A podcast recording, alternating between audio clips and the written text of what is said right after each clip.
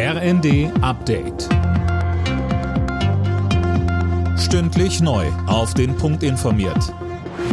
Ich bin Nanju Kuhlmann. Guten Abend. Das sogenannte Werbeverbot für Abtreibungen ist bald Geschichte. Der Bundestag hat für das Ende des umstrittenen Strafrechtsparagraphen 219a gestimmt.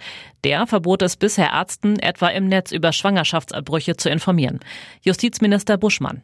Im Internet kann jedermann, selbst jeder Troll und jeder Verschwörungstheoretiker, alles Mögliche über Schwangerschaftsabbrüche verbreiten. Aber dass wir hochqualifizierten Ärztinnen und Ärzten, die solche Eingriffe vornehmen, verbieten, dort sachliche Informationen bereitzustellen, das ist absurd, das ist aus der Zeit gefallen und deshalb beenden wir diesen Zustand. In den USA hat das oberste Gericht ein 50 Jahre altes Grundsatzurteil und damit das Recht auf Abtreibung gekippt. Die Einzelheiten von Anne Brauer. Der mehrheitlich konservativ besetzte Supreme Court hob ein Urteil aus dem Jahr 1973 auf, das erlaubte Abtreibungen bis zur Lebensfähigkeit des Fötus, heute etwa bis zur 24. Schwangerschaftswoche.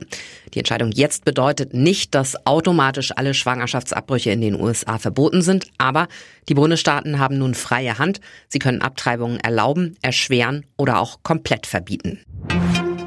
Ab kommenden Donnerstag ist die Zeit der kostenlosen Corona-Tests vorbei. In der Regel müssen Bürger sich dann mit drei Euro pro Test beteiligen. Das hat Gesundheitsminister Lauterbach angekündigt. Es gibt aber Ausnahmen.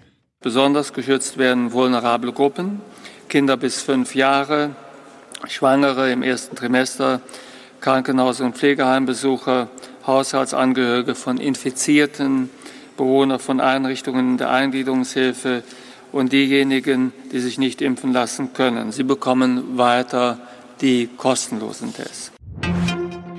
Das 9-Euro-Ticket kommt offenbar sehr gut an. Fast neun von zehn Nutzern loben den Sonderpreis in Bussen und Bahnen. Das geht laut Redaktionsnetzwerk Deutschland aus einer Umfrage der Deutschen Bahn und des Verbandes Deutscher Verkehrsunternehmen hervor. Alle Nachrichten auf rnd.de